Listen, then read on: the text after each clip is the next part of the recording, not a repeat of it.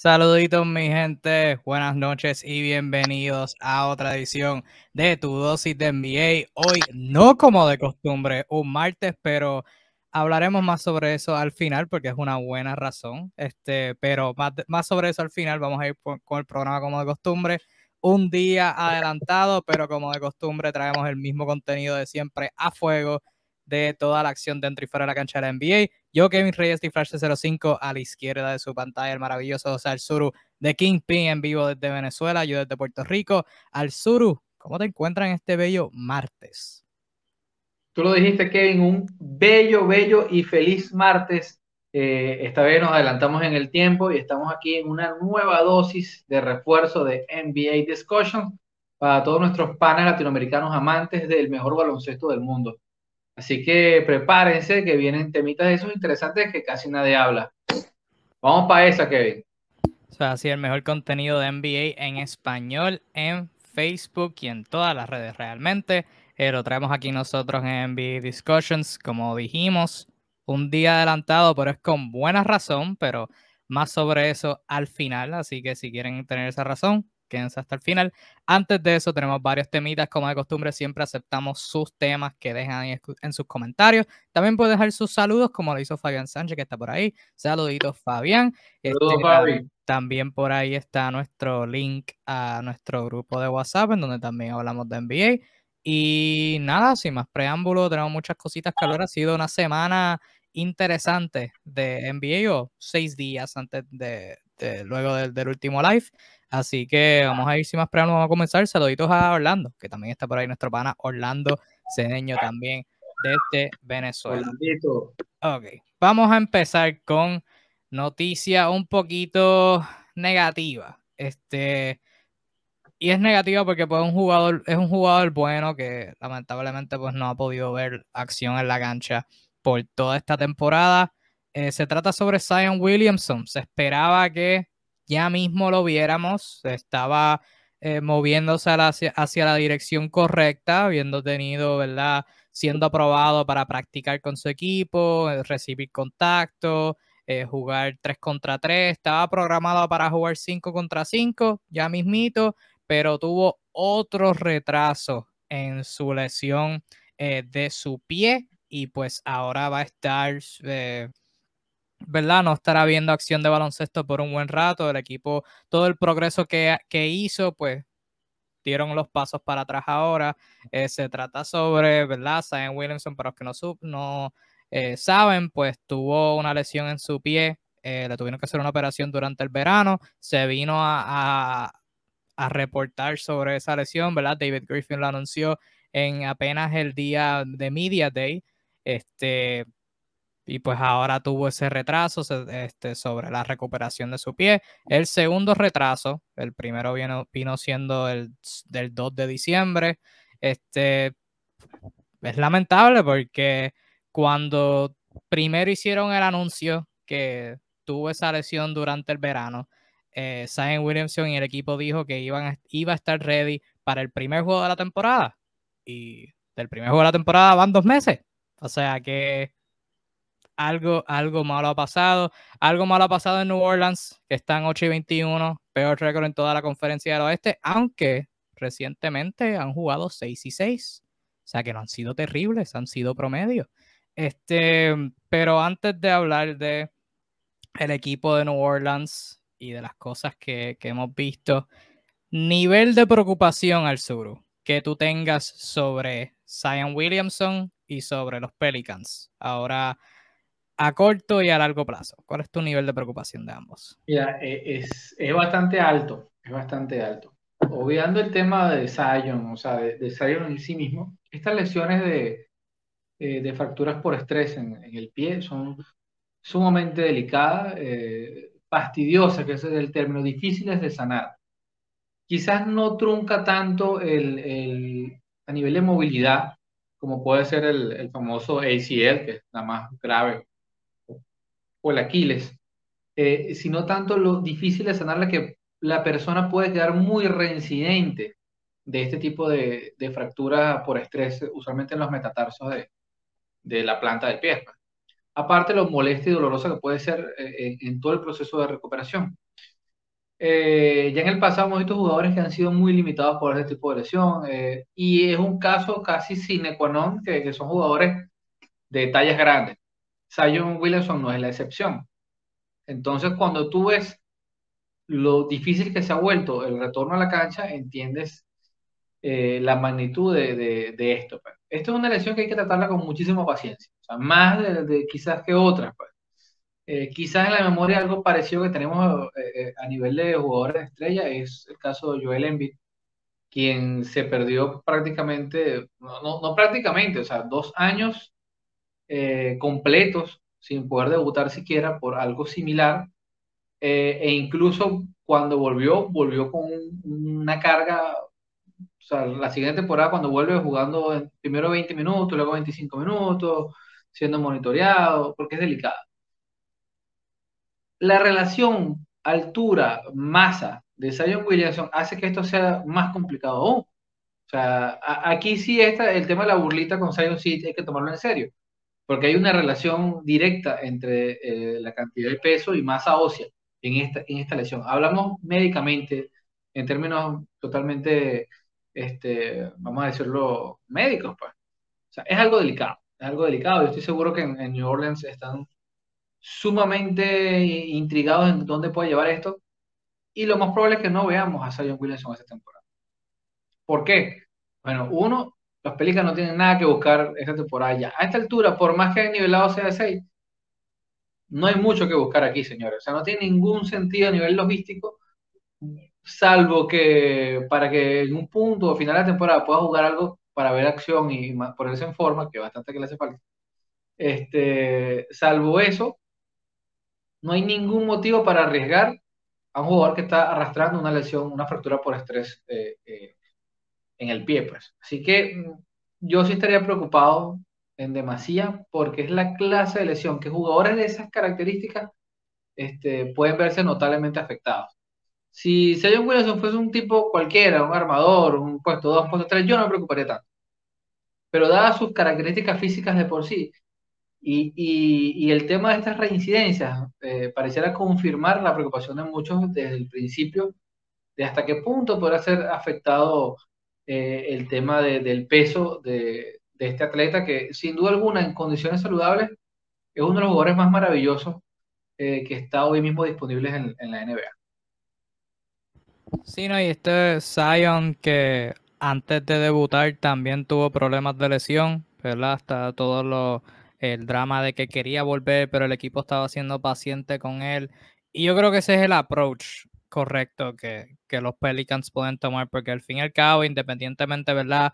Estén los rumores o no de que Zion se pueda o no irse, o que no quiera estar, o que los familiares no les guste New Orleans, yo no sé. Al fin y al cabo, este fue tu pick número uno tu, quien esperas que sea tu, estrella del equipo y solamente tiene 21 años. O sea, tiene que haber un balance en donde sí, obvio, lo quieres ver jugar, pero tú no quieres acabar la carrera antes de que empiece realmente. O sea, vimos lo que Zion puede hacer el año pasado. Fue una, en lo, en lo poco que se vio de él el año pasado, fue una de las fuerzas más dominantes que se han visto en la historia del NBA. O sea, el tipo es un tanque pero es más ágil que cualquier otro tanque que se ha visto en la historia de la NBA. O sea, no puede parecer exagerado, pero así de bueno era, sin contar este, la habilidad de, pase que tenía, o sea, lo atlético que era, la defensa empezó terrible, pero fue mejorando un poquito al final de la temporada. O sea que cuando está saludable, Zion puede llevar a este equipo de New Orleans a, la postemporada si tiene ayuda spacing con, eh, competente alrededor de él. Em, así que tiene que haber un balance en donde, porque hemos visto jugadores a través de la historia, tú mencionaste a Joel Embiid, ese es el, el ejemplo vivo de, de, paciencia, o sea, se perdió los primeros dos años y ese tercer año cuando volvió, que fue su año de novato, aún así lo estaban descansando un montón, él jugó como, como 50 juegos nada más esa temporada, porque lo estaban descansando un montón y habían cosas menores y dijeron, no, no, no, te vamos, no vamos a apresurarte, esto es todo con calma y mira, ¿verdad? Todavía el sol de hoy está teniendo problemas de lesiones, pero ha jugado un nivel MVP por, por eso mismo, porque han sido pacientes con él. Así que con Zion tienes que hacer lo mismo. Tienes que ser paciente porque, pues como tú dijiste, ya para esta temporada se ve bastante complicado. Esto es para jugar para el futuro. Este nivel de preocupación para New Orleans es complicado porque si yo soy New Orleans y yo estoy mirando el futuro de Zion con el equipo, tienes que evaluar esas mismas dos cosas que yo acabo de decir. O sea, tienes un jugador con, como tú lo mencionaste, la relación de peso con tamaño y el historial de lesiones que ha tenido apenas en, en dos años en la NBA. Pero también tienes que considerar que cuando está saludable es una maldita bestia. O sea que tienes que, tienes que balancear esas dos cosas que e, esa, ese es otro factor interesante de todo esto. Sam Williamson es elegible para una extensión al final de este verano. Sea, Williamson tiene opción de equipo para el año que viene y después de eso es agente libre. Y, o sea, si tú eres New Orleans, es tu primer pick, tú idealmente quieres firmarlo una extensión, evitar que entre a la agencia libre, porque Jesucristo sabes que todos los equipos de la NBA le van a tirar una oferta. Em, así que es interesante en ese aspecto, pero por el lado de New Orleans, yo espero y yo estoy siendo optimista de que si se arregla esto, ya, el, el, futuro es brillante para Zion, porque yo creo que, pues al fin y al cabo, lo que se habla de pues la salud de Zion y si come o no demasiado, qué sé yo, o sea, ya eso es como que, eh, ya eso tú no lo puedes controlar, o sea, tú puedes darle 20 mil eh, nutricionistas y 20 mil dietas, como cualquier ser humano. Al fin, pero al fin y al cabo, el que decide seguirlo es él. Y si él no lo quiere seguir, pues ya eso no lo pueden controlar. Pero desde esa perspectiva, yo creo que si yo soy New yo espero que esto sea lo último de todo. Y si yo soy Zion, este, cuando pueda volver, pues va a ser un problema, va a ser un problema de verdad. Y este, tú lo mencionaste, yo creo que si se, si se trata de, un aspecto de faltan 10 juegos de la temporada, New Orleans está eliminado de la postemporada, Zion no vuelve este año. E, esa, eso, es eso es el escenario ideal. Pero ahora mismo tú miras los, los standings, los Pelicans están 8 y 21, están como 5 4 juegos detrás de Portland, que están décimos para el último puesto del play o sea que todavía realísticamente pueden hacer ese empuje en gran parte porque pues Portland ha, fracasado un poquito también este año. De ellos hablamos brevemente la, semana pasada o hace dos semanas, no me acuerdo. Pero todavía pueden hacer ese push, todavía está temprano en esta temporada. Y si tú miras su plantilla, que ya mismo hablaremos de ella, eh, si tú metes a Zion en esta ecuación, con Balanchunas, que ha sido bestial todo el año, ahora es, Dirk Nowitzki tirando de tres, eh, tienes a, Brandon Ingram, que en los últimos juegos se ha visto muy bien. Eh, tienes a Devontae Graham, que ha sido un poquito inconsistente. Lo metes con los otros novatos, eh, jugadores jóvenes, incluyendo a Josh Hart. El equipo no se ve tan mal. El equipo no se ve tan mal con Zion. El problema es que sacas a Zion y como el 70% de la ecuación del éxito ya se fue. O sea que ahí es que, que se complican las cosas para ellos, pero ya en cuestión del futuro para Zion, eh, yo habiendo establecido que pues, es elegible para una extensión este año, ¿cómo, cómo tú podrías, asumiendo que Zion no juegue este año, asumiendo el peor de los casos, que tenga retraso y retraso y no vaya, no, el equipo no piensa que el riesgo, eh, que piense que el riesgo es mayor que, que la posible recompensa, ¿cómo tú crees que esas conversaciones puedan desenlazarse?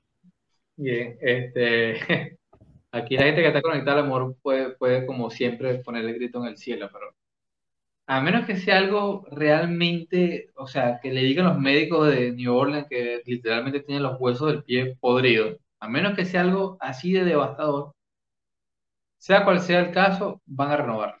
Van a renovarle y van a renovarle por el máximo. Así esté roto, así esté en muleta. Porque los Pelicans no tienen ninguna opción. La opción de ellos es que él se mejore. Esa es la única esperanza. Eh, así que está difícil. Ya, es más, esta situación, vamos a ver el lado positivo. Si los Pels este, mantienen un año horroroso, que es lo que se prevé, y Zion eh, puede mantenerse sano, puede, puede sanar para estar habilitado de la próxima temporada, pues son tener otro gran prospecto, añadirlo, este, y bueno, ya tienes de nuevo tu buque insignia. Así que tiene que ser la apuesta. A todas, todas tienen que ser apuestas. Darle un montón de dinero absurdo y que salga lo que tenga que salir. Eh, obviamente, esto, esto, esto este, la historia te dará la respuesta a esto. Si al final, eh, por un tema de salud, Zion se vuelve un nuevo Greg Oden, bueno, te lo dirán los años, pero tienes que apostar pensando que no va a ser así. Los Pelicans no tienen mayores opciones. Es uno de los equipos menos atractivos de toda la liga. Hasta su nombre es ridículamente estúpido. Y, ya de ahí poco puedes hacer. honestamente, ¿quién quiere ser fanático de un equipo que se llaman los Pelicans? A menos que vivas en la playa, no le veo ningún sentido. Entonces, tienes que tener toda la fe del mundo de que Zion Williamson va a dejar de comer. ¿Qué comerá Zion? Yo quisiera saber qué come ese hombre. Porque de verdad que de, lo que sea que come, come demasiado. Sí, lo que sea. así sea hierba, es mucho, too much. Así que, eh, de verdad, la, herencia de David Griffin está en un punto complicado porque lo que, le, lo que le queda apostar a esto, o sea, las cartas ya están echadas. Así que, bueno, no se extrañen, no se molesten cuando en la temporada muerta vean que le pagan un jugador lesionado el máximo para un jugador de sus características, que va a ser algo cercano a los 200 millones de dólares, indistintamente de lo como cierre la, la, el, el tope salarial. Va a ser algo muy parecido a como vemos ahora el contrato de Michael Porter Jr., que, lo que todo el mundo lo criticó cuando salió y ahora más todavía cuando el jugador demuestra que no está sano. Pero la franquicia tiene que hacer la apuesta. O sea, eh, tienen que entender que las franquicias pequeñas realmente tienen cierto nivel de desbalance con respecto a otras y eh, se ven obligadas a este tipo de movimientos que para algunos pueden parecer suicidas y en parte lo son. Sí, yo creo que va a tener que ser algo similar a la de Michael Porter Jr. con bastantes incentivos. La de Porter Jr. estaba en 200, está en 200 millones, pero son como 30 de esos millones son intensivos. O sea, yo creo que incentivos, perdón. Este, similar a la de Joel Embiid, que es el ejemplo que muchos han tirado. Eh, en el de Porter Jr., la cantidad total garantizada, garantizada, en el peor de los casos es 147 millones. Todo lo demás tiene muchas variables. Así que va a tener que ser algo así que, pues, veremos a ver qué pasa, pero aún así, Zion, si se puede mantener saludable, va a llegar lo fácil. Este, saluditos a Susana que comentó por ahí, saludos. Este, Jorge Ovejo que comentó que está saludando desde República Dominicana, saluditos a ustedes y a todos los que están eh, sintonizando aquí también. Pero vamos a hablar brevemente sobre los Pelicans, el equipo para ti, al sur, ¿cuáles han sido algún, cuáles han sido las notas positivas? Porque el peor equipo del oeste, no hay mucho positivo. ¿Cuál para ti han sido las notas positivas saliendo de nuevo? Bueno, eh, la nota positiva es que, eh, como han estado lidiando con, con, algunas lesiones y suspensiones y cosas por, por el estilo, se han visto obligados este, a, a usar jugadores jóvenes que abundan en, en la plantilla de, de los Pelicans de esos, de tantos que, bueno, hay cosas que no son nada maravillosas, pero me gustaría mencionar a, a, Tree Murphy, que es quizás el quien, quien más me llama la atención, que más le veo, lo veo futurible pues, a, la franquicia, una especie de puesto 2-3 bastante atlético, intenta bien el triple, tiene buena mecánica, no le están cayendo, pero su mecánica es interesante. Eh, y bueno, se le presto la disposición a estar aprendiendo, absorbiendo eh, el hecho de poder jugar partidos de NBA eh, con muchos minutos, por la razón que fuese. Pues. Eh, por otro lado, la nota negativa para mí es eh, Jackson Hayes, jugador también que al principio podía parecer como interesante, pero este año que tiene más chance por las mismas razones, lo he visto totalmente estancado, no, no he visto mayor evolución eh, en los fundamentos del juego, o en su, no sé si es tu opinión igual, pero por bastantes momentos luce intrascendente, sobre todo en el posicionamiento táctico, como lo ves como se, a la calle, totalmente alejado de lo que está pasando en ofensiva y defensiva. Este, obviamente hay, hay oportunidades para todos, ahorita hay, hay una lesión eh, eh, en el área de los puestos de, de point guard y Tomás Satoransky va a haber muchos minutos, pero ya es un tipo de 28 años, así que no hay mucho chance de desarrollo ahí. Tienes que apostar a los, chamitos, estos de 21, de 20, de 22, 19, y ver qué te sale ahí. De todos ellos, eh, Trey Murphy es el que a mí particularmente más me llama la atención. Sí, esa, esa lesión que mencionaste, a la que hiciste referencia, a Kyra Lewis Jr., eh, esa, me, esa, es bien negativa. O sea, si es de segundo año y se esperaba que pues tuviera hasta, de hecho estaba viendo más minutos y eh, cuando los estaba, cuando más los minutos le estaban subiendo ahí fue que, que se echó todo, ojalá pueda, pueda recuperarse para, para la temporada que viene. Y, sí, no, lo de Jackson Hayes es interesante porque yo no vi muchos juegos tempranos de New Orleans de la temporada, así que no podría comentar muy bien de lo que de, de, lo que Hayes ha mostrado de esta temporada, pero todavía es joven, así que por eso te iba a preguntar, ¿te preocupa, en esa nota te iba a preguntar, ¿te preocupa que Jackson Hayes eh, no pueda eh, producir mejor que Willy General Gómez? Bueno, a mí no me preocupa, debería preocuparle a él. Ah, a él debería preocuparle. Por eso, pero, eh, o sea, en el contexto de, de pues, el desarrollo de los jugadores jóvenes de, de New Orleans. Sí, no, es preocupante porque eh, eh, el, término, el término americano es outplaying, básicamente hoy por hoy. O sea, no le ve, no le ve video. O sea, cuando se, lo pones a competir, ahorita Jackson Hay le ves la placa por la parte trasera. Lo que decimos en, en, Venezuela, ir detrás de la ambulancia. Este, en el caso de Hernán Gómez es muy particular. Mucha gente se emociona porque ha tenido un excelente rendimiento en los minutos, pocos, mucho, lo que le han dado, él lo ha tomado Hernán Gómez, eh, tanto él como su hermano han sido unos buscavillas de la NBA en el sentido de que están siempre tratando de aprovechar las pocas oportunidades que tienen. No son jugadores muy estimados en la liga, eso lo sabe todo el mundo. Hay como un cierto, no sé si llamarlo prejuicio con su estilo de juego y fisonomía. Pero lo cierto el caso es que está aprovechando los minutos al máximo. Es triste porque estoy seguro que Hernán Gómez no tiene mayor futuro de esto, de esta situación. Pues de que, bueno, estaba jugando bien, chévere. O sea, no es que van a hacer más con él o van a apostar en él. Probablemente el próximo año tenga que salir a buscarse la vida en otro lado, a pelear esos minutos. Mientras el chamito más joven, que es el que deberían desarrollar, darle minutos, no lo está aprovechando por las razones que fuese, no está dando el, el, el do de pecho para competir. Así que sí, a nivel de estructura de la franquicia, es un tema que deben, que deben trabajar porque es un caso, eh, lo hemos hablado antes, o quizás en, el preview de la temporada, que había dudas, o hay dudas, de cuál sería el, el, el devenir de las acciones en el caso de eh, Jonas Valanciunas y Zion Williamson, compartiendo el puesto 5 el puesto 4. Valanciunas ha estado brutal, ha sido una, un temporada para él, ha estado probando de todo, eh, es la nota más relevante quizás, este, porque ya Ingram está haciendo lo mismo que hace Ingram. Eh, pero puede perfectamente pasar que el próximo año lo, lo cambien. O sea, este es un jugador que realmente no necesariamente es, un jugador para la franquicia. Ojo con eso. Este, es más, una de las cosas beneficiosas de, eh, en todos los malos de temporada es que tener a Valanciunas a este nivel le permite a los Pelicans tener una moneda de cambio más valiosa. Eso es algo muy interesante que hay que verlo en la temporada muerta del año que viene.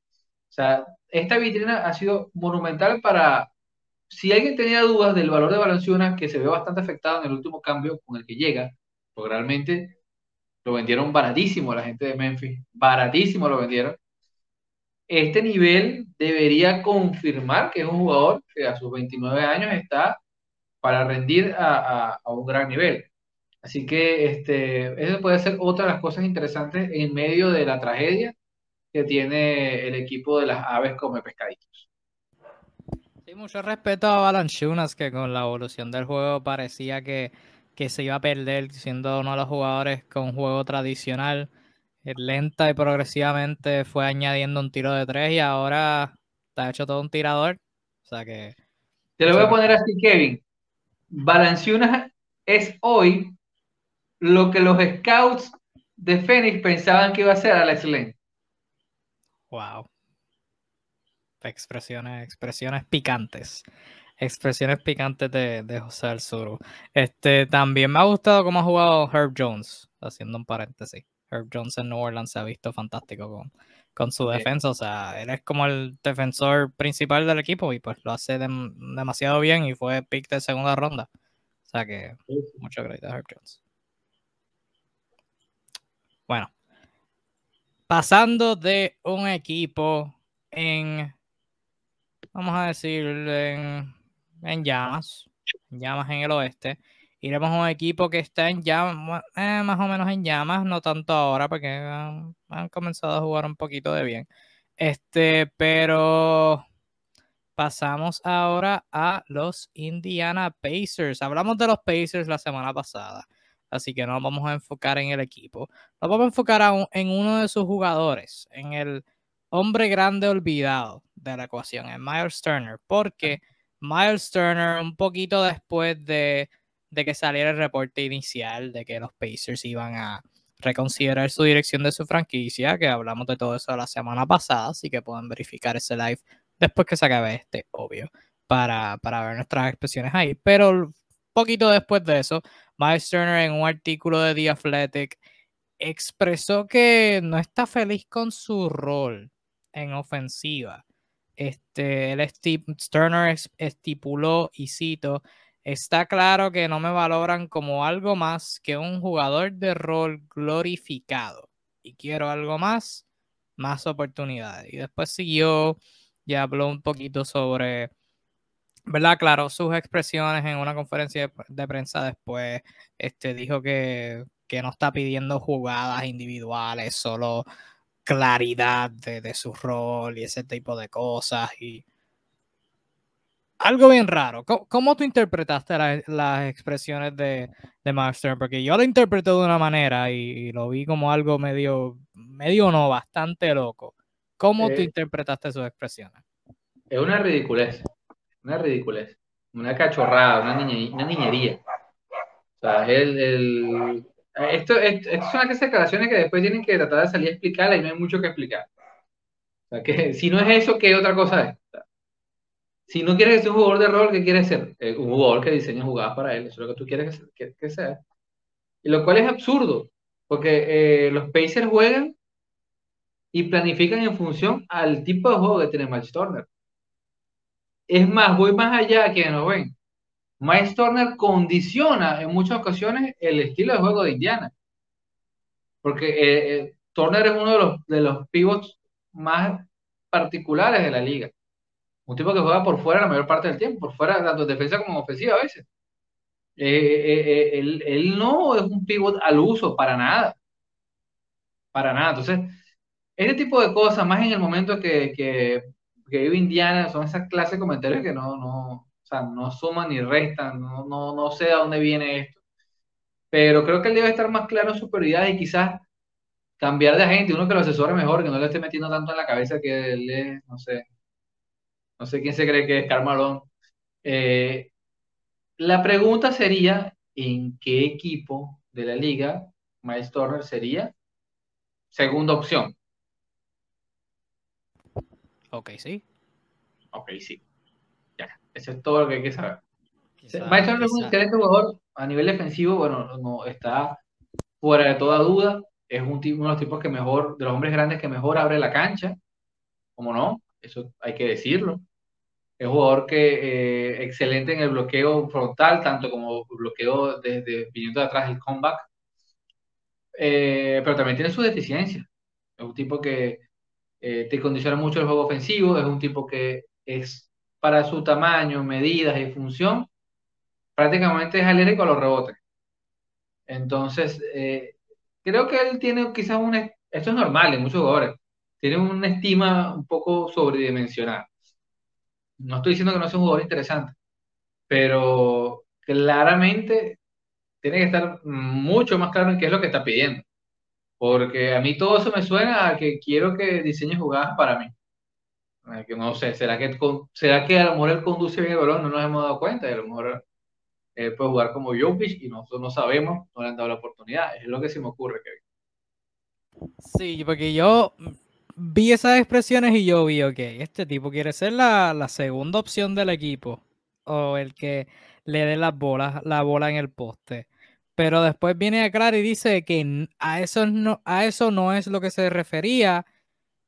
Y pues me confundí, porque en ese caso asumo yo que está hablando de oportunidades, y esto lo hemos visto este año en Indiana, eh, con Sabonis, en donde simplemente van jugadas en la ofensiva, donde los jugadores en el perímetro, o sea, Chris Duarte Malcolm Brogdon, Caris LeVert, como que no hacen los pases correctos. O sea, le hacen una cortina, Turner o Sabonis rolean, no le dan la bola y están solos.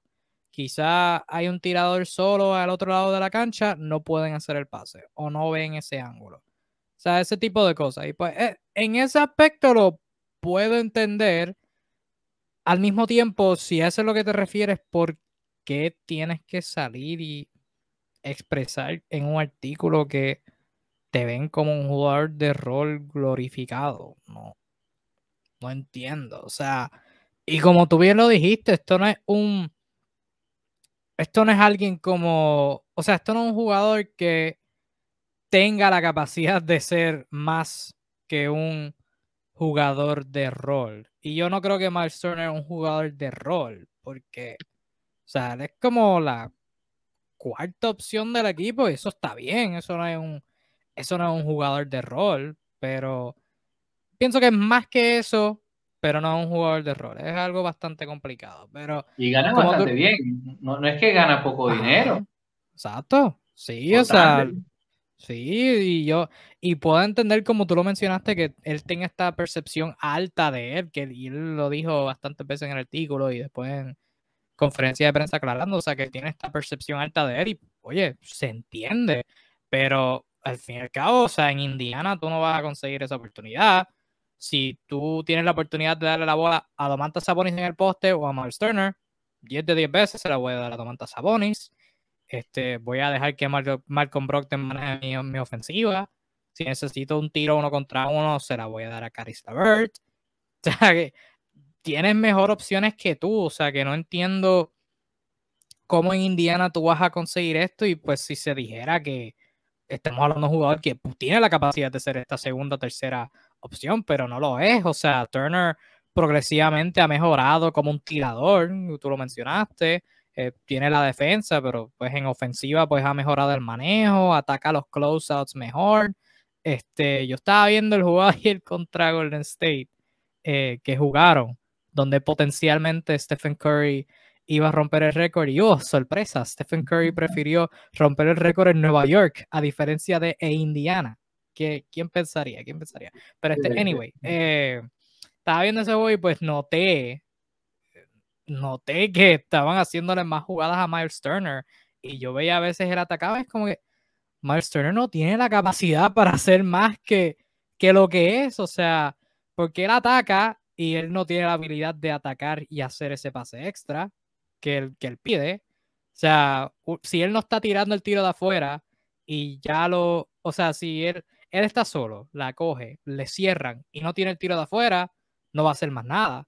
O sea, si se, la dieron varias veces en el poste y Miles Turner no tiene esta habilidad de, empujar a gente en el poste y llegar a su espacio. O sea, él va a driviar, él va a driviar y se va a quedar en el mismo espacio. Él no, él no va a hacer progreso moviéndose en el poste.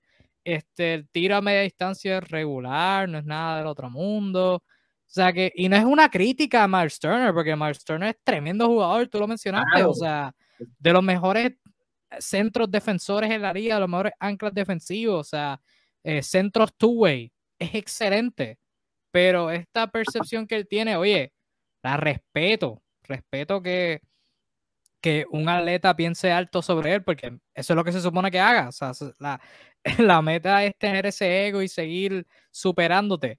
Pero cuando estás diciendo quiero un mayor rol, en la misma oración dices, no estoy hablando de que hagan jugadas por mí, Luego dices, quiero claridad en mi rol. En la misma oración dices, pero reconozco que solamente hay un balón. No estás haciendo nada de sentido, bro. O sea, me, eh, me, perdí. Él es un jugador muy, muy, muy particular, repito, y es muy bueno, pero claramente está demente por lo que dijo. Para ponerlo en perspectiva comparativamente, que a veces uno entiende las cosas mejor comparando.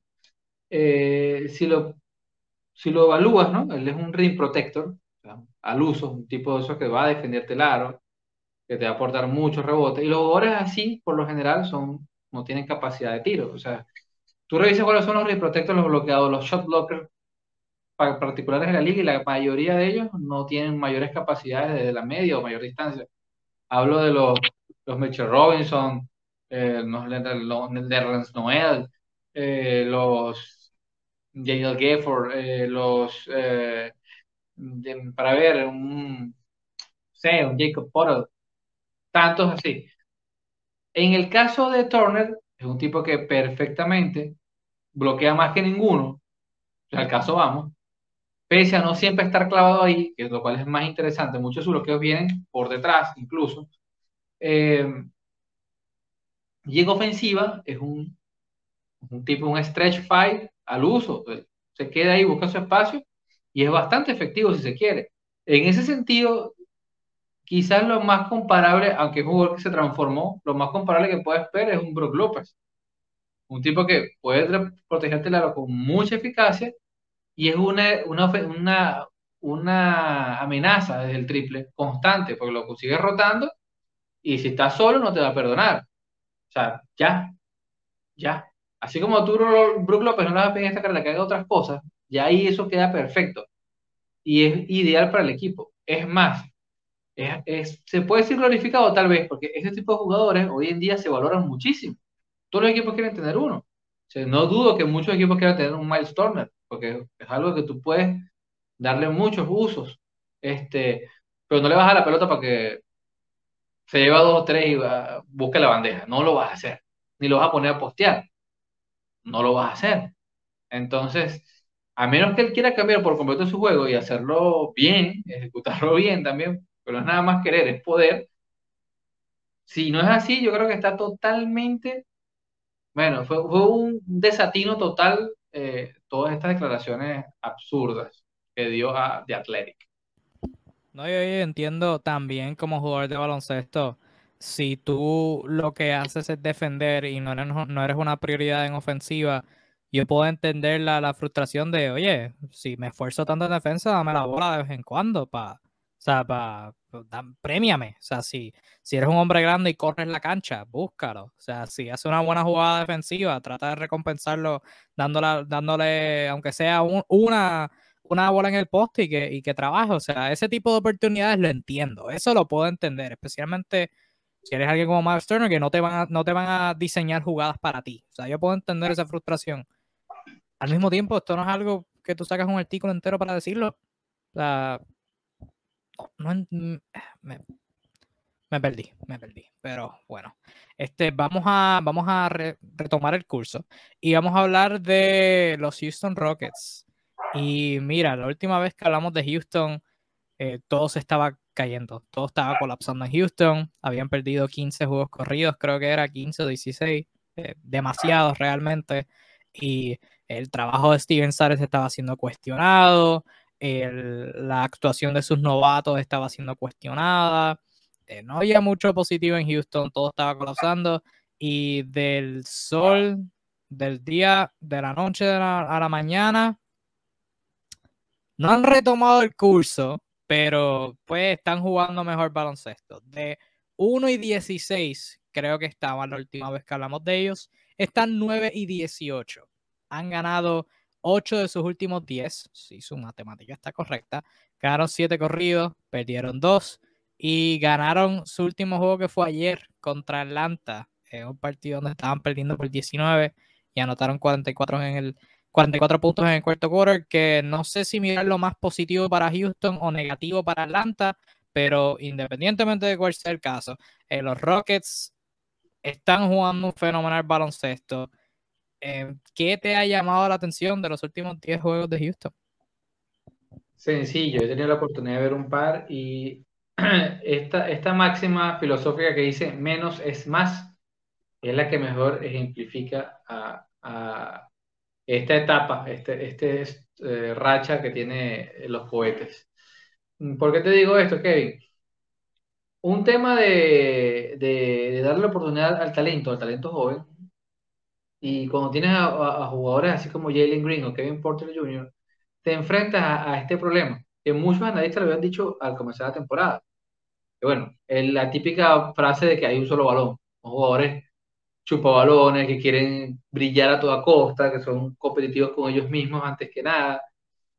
y claramente es difícil crear mayor cohesión con el resto de los integrantes. Con un tipo así, con dos es todavía más difícil. Esta racha coincide con la salida de los dos, prácticamente. O sea, no hay que darle mucha vuelta. O sea, en teoría debería ser peores si sacas a los que en teoría son quizá tus dos de tus tres hombres más talentosos. Porque el otro sería Christian Good, a todas, todas. Debería ser peor. Y por el contrario, todo mejoró. Y todo mejoró ganándole partidos a, rivales muchísimo más duros.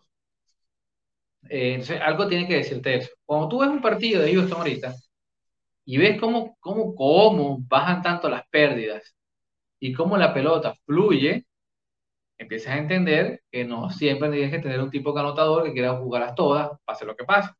Eh, es un equipo que ha trabajado mucho la rotación del balón, amén de contar con el veterano DJ Agustín, los 20, 25 minutos que le dan, que se reparte con Harmony Brooks. Se, combinan, se han combinado muy bien, uno para hacer funciones de distribuidor y el otro para hacer de francotirador. Desde el stretch lanzando de 9, 8, 10 tiros por partido, encajando de 4 a 5 mínimo. Eh, por otro lado, los 20, 25 minutos que se lleva Alfred Sengun son una maravilla e insto a todo el buen amante del baloncesto que le dedique, lo repito, otro live más. Dedíquele tiempo a ver al joven pívot turco. Es una delicia para los amantes del baloncesto. Es una explicación de los fundamentos básicos que tiene que aprender todo joven. El pase de bola, la cortina, eh, el pick and roll. El joven hace muchísimo con un físico bastante deplorable para la NBA, debo decir, y para su, para su puesto. Aún así, nunca deja de ser eh, oportuno su, su, tiempo en la cancha. Eh, esto creo ha ayudado en, en sobremedida, uno, alimentar mejor a los tiradores. Eric Gordon, que por cierto, hoy no va a ser de la partida, eh, no alcancé a leer bien el informe, pero ha ayudado muchísimo a alimentar de forma efectiva a los tiradores del equipo amén de contar con un Garrison Matthews, que ha ocupado el puesto de, de Jalen Green, que se ha hinchado a triple. El triple ha sido la herramienta para que estos Houston se parezcan a, los Houston de, James Harden, eh, en el sentido de que está tratando de lanzar de todo lo que puedan y han tenido buen volumen de éxito. Eh, y esto hay que, hay, que, hay que recalcarlo, ¿no? Hay que recalcarlo porque nos demuestra una vez más que el juego de equipo siempre tiene que estar por encima del individual. Eh, ha habido un buen trabajo de, de, coacheo de Paul Silas. Yo lo entiendo, no digo que antes no lo haya hecho, sino que es difícil. Es difícil cuando a nivel corporativo, vamos a llamarlo así, no es decir te obligan, pero prácticamente es una obligación que tienes que darle la mayor cantidad de minutos y la bola a jugadores que tienen un perfil muy particular. Con esto no estoy diciendo que Jalen Green sea un mal jugador, nada por el estilo, es un jugadorazo que hay que desarrollar, ni que Kevin Porter Jr. tampoco lo sea no, pero actualmente, eh, eh, en su nivel de, inmadurez, de lo verde que está en muchos aspectos del juego, buena parte de sus talentos se vuelven tóxicos para la dinámica del equipo. y, cuando lo sacas de la ecuación, te das cuenta cómo los demás consiguen mejor su espacio vital para demostrar quiénes son realmente. Y esto es algo que tiene que trabajar la franquicia. Ahora que lo visualizan, que lo ven, quizás cómo prescindir de uno tal vez, o eh, buscar cómo conseguirle una adecuación mejor. El tema de quién lleva la pelota creo que tiene que estar sobre el tapete. ¿Quién va a ser en Houston la verdadera persona que va a llevar los ritmos? Aquí sale la pregunta de que qué lástima tener a John Wall sin uso. ¿ah? Hablamos la otra vez, pienso que debería estar jugando, pero este no porque también lo hablamos la última vez tienes a Kevin Porter Jr. y a Jalen Green, dos jugadores que nunca habían sido armadores en, su carrera. Los dos habían sido anotadores eh, simplemente. Y cuando los tienes a ambos en ese rol de aprender a cómo ser point guards, pues sí, es bueno para, tu, para su desarrollo a largo plazo, pero a corto plazo todo el mundo se va a afectar, porque ellos son los que distribuyen la ofensiva. Y si ellos están teniendo problemas, oye, la distribución de la ofensiva no va a ser muy buena y todo el mundo se va a afectar como resultado. Y pues ahora ellos fuera de la ecuación, ambos por lesiones distintas. Este, la de Green entiendo que es más a largo plazo. Este, Kevin Porter Jr. se supone que vuelve ya mismo. Este, pero los sacas ellos dos y tienes a jugadores que pues han estado en estas situaciones antes y te ves mejor. Ahora bien, 8 de 8 victorias en 10 partidos, como quiera, es un poquito más de lo que se esperaba, así que hay que darle mucho crédito a ellos. Y pues hay varios factores en juego de los que tú mencionaste. Este, yo voy a yo voy a resaltar uno, que es el factor Garrison Matthews. Yo no sé cómo Garrison Matthews fue tan ignorado este pasado verano. O sea, Garrison Matthews era agente libre restringido de Washington. Y jugó muy bien la temporada pasada con Washington. Tuvo varios juegos como regular, francotirador. es, lo que hace, es lo que mejor hace. Es súper excelente en eso. Washington le quitó el qualifying offer que es una oferta de un año, que es lo que lo, lo hacía un agente libre con restricciones. O sea que decidieron dejarlo ir, básicamente. Boston lo firmó por el mínimo. Y un mes, un mes y unos cuantos días después, Boston lo dejó ir. Y mira, cuánta ayuda podría hacerle a Boston ahora mismo. O sea que todo el mundo ignoró a ese chamaco y mira lo que está haciendo ahora en Houston. O sea, este, me parecía bien confuso el momento y pues me, encanta que, esté jugando un muy buen baloncesto. Eh, es, un Duncan Robinson, es un Duncan Robinson básicamente. Bueno, Duncan Robinson este año está bien basura. bueno, es un Duncan Robinson. Duncan, Robinson, Duncan Robinson debe aspirar a ser Garrison Matthews. Duncan Robinson debe aspirar a ser un Garrison Matthews. Bueno, a lo mejor si le das un multianual a Garrison Matthews también se le olvida lanzar el triple. Bueno, eso sí, eso también. Eh, el dinero cambia, el dinero cambia muchas cosas. Pero no, o sea, Garrison Matthews de esos últimos 10 juegos está proviendo 15 puntos, 48% del campo, 42% en triples. Algo absurdo y las está tirando, tirando bastante. Eh, fuera de eso, eh, me ha, o sea, Houston no está jugando, está jugando sin centro. O sea, si, si considera a Christian Wood un centro, pues ok. Pero eso es, o sea, Amper Shangun, o sea, están jugando con un centro nada más. O sea, antes de esta racha estaban jugando con Daniel Tice y con Christian Wood y después metían a Shengun por ahí por el lado. O sea, jugando con dos centro y sí, Christian Wood puede tirar, Daniel Tice también puede tirar. Pero ahora con un centro nada más, siendo Wood el inicial, Sengun el suplente, ambos pueden irse a la línea de tres y ser respetables desde allá afuera. Ambos pueden driviar, ambos pueden atacar la defensa en movimiento. Eh, la cancha se ha abierto por completo. Y eso se vio un poquito aún con Kevin Porter Jr. antes de que, antes de que él se lesionara. O sea, con la cancha abierta, pues estaba eh, actuando un poquito mejor eh, Kevin Porter Jr. en la distribución de, del juego y de la ofensiva de, de los Rockets. Pero ahora sin el floor spacing y eso, o sea, yo vi el juego de ayer de Atlanta, no lo vi en vivo, lo vi este ahora hoy. Y ese cuarto parcial fue eso. O sea, la cancha estaba completamente abierta y no estaba Christian Wood en cancha, porque Christian Wood ayer eh, jugó bastante terrible. Eh, no, no, tuvo un, buen juego en ofensiva. La cancha estuvo completamente abierta y eso fue lo que hicieron. Eso fue lo que hicieron eh, con Eric Gordon. DJ Augustin tuvo como 20 puntos en el cuarto quarter. O sea, literalmente todo la cancha abierta y todo el mundo puede driblar todo el mundo que está en cancha puede driviar. Los hombres grandes, los armadores, obviamente, si no me preocupo, los aleros, todo el mundo puede driviar. Y el más que me ha llamado la atención o el más que quiero resaltar fuera de todo eso eh, es Jason Tate. Jason Tate me, me encanta. Fue el novato olvidado. Fue el novato olvidado del año pasado. Estuvo All Rookie First Team, si mal no recuerdo. O sea, jugó brutal como novato. Y ahora este año los números están similares. Eh, o sea, el tipo hace de todo, excepto tirar. Pero aún así, este, lo dejan solo. Eh, no, él no lo defiende. O sea, no lo defienden levemente, él no lo defiende de tres. Y a él, y él está metiendo, está tirando como 40% en, esa, en esta racha de, eh, de victorias de Houston. pero fuera de eso, puede driviar. no es tan alto, pero lo tiran a defender a cualquiera. O sea, el mismo juego de ayer Trellón se estaba luciendo, Silas era, mira, vete a defender a Trellón. Y lo hizo bastante bien, o sea, lo frenó un poquito. Este, o sea, el chamaco puede hacerle todo. Y me encanta, me encanta su juego. Y ya que está, ya que mencionaste al Prince Shangun, eh, la gente que no, que no haya visto el juego de él lo tienen que ver. Eh, Shangun hizo dos pases fuera, ha hecho más de dos pases toda esta temporada. Pero ayer contra Atlanta, y apunté los tiempos y todo, tomando notas de este juego. eh, déjame encontrarlo por aquí porque si tú no has visto estos pases, los tienes que ver. Primero que fue, el primero fue faltando 5 con 24 en el segundo quarter. Él le hizo una cortina a DJ Agustín, roleó, lo doblaron a DJ Agustín, recibió el pase, trivió la pintura, hizo un fake tipo rondo, o sea, que pone la bola detrás de su cuerpo haciendo el fake, al pase a la, a la esquina, hizo el fake y se la pasó a alguien que fue cortando el canasto, creo que fue Tate, de hecho, que estaba cortando.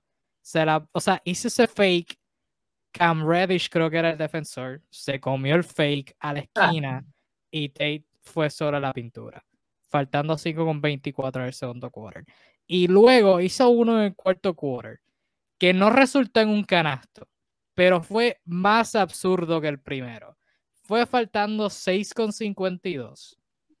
Él estaba en el aire para un tiro. En el aire para una huira. Aquí. Al otro lado, al otro lateral de la cancha, él en el aire hizo un pase detrás de su cabeza sin mirar y la bola le llegó a Kenyon Martin Jr. en el lateral opuesto y falló el tiro de tres. Pero fueron, fueron pases absurdos. Este, al Brent Shangun, cuando, cuando Daniel Tice no esté en este equipo, Christian Wood potencialmente se pueda ir. Eh, el, futuro es brillante. El futuro es brillante para, para Houston. Es algo magnífico. Y ya que lo. sí. No, sí, sí, son Que es la clase de tipo que, más allá de que quizás no sea una estrella o algo por el estilo, pero que todavía lo dice, este tipo va a tener una carrera eh, larga, o sea, puede hacer muchas cosas, puede ganarse el pan hoy, mañana, o sea, lo puedes usar de distintas maneras y no, no, te, no te estorba. Eh, tiene que trabajar su físico, muy chico, un adolescente prácticamente, que ya tiene Shengun 18, 19, una cosa absurda. Por ahí, por ahí. Este, eh, verde físicamente, pero tienen que verlo, o sea, de verdad los invito a que lo observen porque es una de las maravillas de, que el baloncesto se haya expandido y que haya jugadores de todos lados del mundo.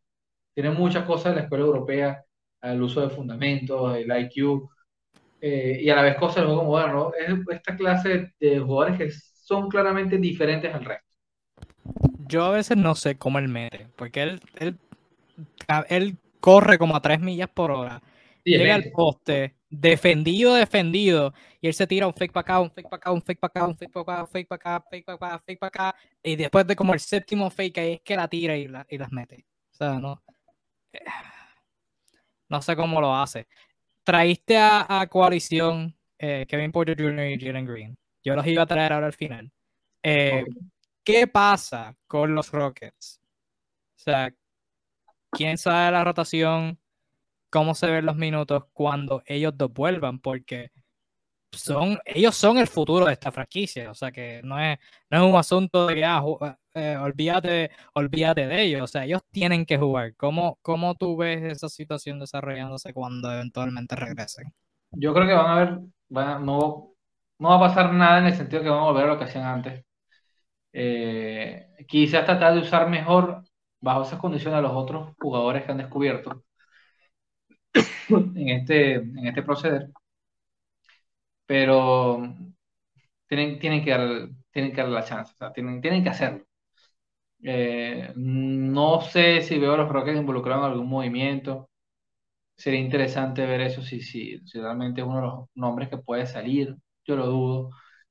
Creo que ah, independientemente de esta racha, eh, el equipo va a seguir apostando que tiene que desarrollar ese talento con sus errores, con sus fallas, con lo que sea lo importante es que, le que esto les dé respuesta a lo que están buscando. Mira, ya saben, ya les queda claro de qué pata cojean. Pero no, estoy seguro que cuando vuelvan, eh, uno, uno primero, el otro después, eh, van a tener la misma carga de minutos y es muy difícil cambiarles el, perfil. Eh, son jugadores que están cortados, que importa es quizás el más, vamos a decir, raro, pues, es un tipo que le gusta pasar la bola, pero quizás su criterio de pase es tan abierto que falla mucho. Eh, y su manera de jugar baloncesto también es algo atolondrada, pues es algo muy del de uso de la velocidad. Eh, por otro lado, Jalen Green es esa clase de jugadores que tiene el, el aro entre ceja y ceja y a veces eso le obnubila lo que está pasando a su alrededor o bajo no solamente la selección de tiros, sino el momento. Y eso es muy importante, porque eso es leer el ritmo del juego. O sea, ¿cuándo es el momento tú de lanzarte eso o no? Eh, eh, así que tienen que trabajarlo, tienen que trabajarlo y este es el año de experimentar. Enhorabuena por esa victoria, pero no creo que sea el fin último de, de los Rockets. No sé si están tan, la gerencia está tan, tan contento que estén ganando tanto partido. A lo mejor dicen, concha, le deben de ganar, por favor. Ya veremos. Ya veremos qué pasa. También, eso, eso es una posibilidad, pero sí, esto, esto no es un equipo que esta racha los, haya, los vaya a hacer a clasificar a la postemporada. O sea, si clasifican bien, signo de pregunta, supongo, pero si, o sea, esto no es un equipo que va a aspirar a la postemporada, yo creo que esto es lo mejor que le puede pasar a, los Rockets. A Steven Silas, uno, porque, sea, hay dudas sobre eh, él como dirigente. Esta racha demuestra que, mira, puede dirigir. O sea, él puede dirigir y puede ganar a, buenos oponentes y puede ganar juegos de baloncesto por tu equipo. O sea, que puede demostrar eso, pero como tú hiciste referencia con Jonas Balanchunas, le sube el valor de cambio a, todo el mundo. Y hay un montón de jóvenes, pero los hablamos de, de, de, estos veteranos la última vez. John Wall está sentado, Daniel Tice fuera de la rotación, pero DJ Augustin y Eric Gordon están jugando brutal. han jugado brutal durante esta racha. Gordon está promediando como 20 y pico desde eh, ahora siendo el regular del equipo, DJ Augustin desde la banca. Eh, o sea, son jugadores que Eric Gordon especialmente puede ayudar a cualquier contentor. DJ Augustin como reserva puede ayudar a alguno. O sea, y ahora ellos con este nivel que están mostrando, un contentor los puede mirar y decir, yo puedo dar un, un pick, quizás dos picks de segunda ronda por un pick de primera ronda por Eric Gordon. Y eso ayuda a Houston. O sea que esto es lo mejor que les puede pasar y que les pase ahora, temprano en la temporada. Que por eso ahora están saliendo muchos rumores de cambio. Mañana, diciembre 15, es la fecha donde agentes libres pueden ser traspasados. Eh, jugadores firmados, eh, la pasada agencia libre, debo decir, eh, pueden ser traspasados y pues ahora que les pasa temprano, pueden salirse de sus jugadores, la segunda mitad completa de reconstrucción y pues veremos a ver qué pasa. Pero eso es, eso es bastante bueno. Así que contentito por Steven Silas. Contento por Steven Silas que, que esto le esté pasando. Ahora pasamos a tema libre. Antes de Julián comentó por aquí a qué hora es el partido. Hay tres juegos hoy, así que no, de verdad no, no sé de qué estás hablando. Del que potencialmente podrías estar hablando. Es, eh, voy a asumir que hablas del de Golden State. El de Golden State empieza más o menos en media hora. Y quiero comenzar el tema libre con esto, porque estamos a aproximadamente media hora de ver historia. Stephen Curry está a ley de dos tiros de tres de pasarle a Ray Allen por la mayor cantidad de triples anotados en la historia de la temporada regular. Está a uno de empatar y a dos eh, de establecer un nuevo récord. Estaba a ley de siete eh, ayer contra Indiana y pues tuvo un juego malo, ¿verdad? Irónicamente, eh, ¿verdad? ¿Quién pensaría? Prefiere eh, hacer el nuevo récord en Nueva York, a diferencia de en Indiana. ¿Quién pensaría? Oye, qué concepto. Este, pero Stephen Curry está ley de dos tiros de tres. Se me hace bien difícil pensar que Stephen Curry no vaya a meter dos tiros de tres, aún en un juego malo. Así que sí, vamos a ver historia hoy en el Madison Square Garden. Stephen Curry eh, 99.9% seguro que le va a romper el récord a, Ray Allen por, por la mayor cantidad de triples. Este, yo tengo dos cosas de comentar sobre esto. Eh, y después te lo paso a ti por si quieres comentar. Eh, uno es, poético. Poético por, por dos maneras, eh, por dos distintas líneas. Este, uno, el punto que muchos han traído a través de los años. Nueva York es el equipo que pudo haber tenido a Stephen Curry eh, ellos, ellos, tuvieron un, un pick eh, la lotería antes de Stephen Curry y no escogieron a Stephen Curry. Minnesota, entre Nueva York, Minnesota y todos esos equipos que, que tuvieron esas selecciones, pues eh, Stephen Curry pudo haber tenido, pudo haber jugado en el Madison Square Garden como local. Pero la que escogió Nueva York? Nueva York creo que escogió como cinco. Como no, no, pero ¿a quién en vez de Curry? Ah, voy, déjame verificarte ese dato. Porque yo, yo por cierto también estoy curioso. Yo también estoy curioso. Stephen Curry fue draft del 2009. ¿Verdad? Sí. Los Knicks seleccionaron a... Bueno, los Knicks seleccionaron a Jordan Hill. Wow. Pero fue el pick después de Stephen Curry. O sea que si, si Golden State no hubiera escogido a Stephen Curry, los Knicks pudieron haber terminado con Jordan Hill.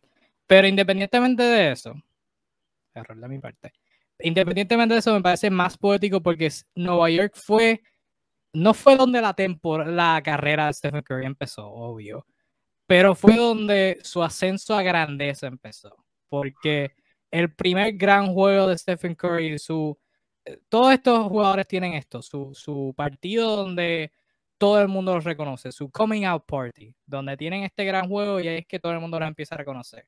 Stephen Curry creo que fue el 2014 o 2013.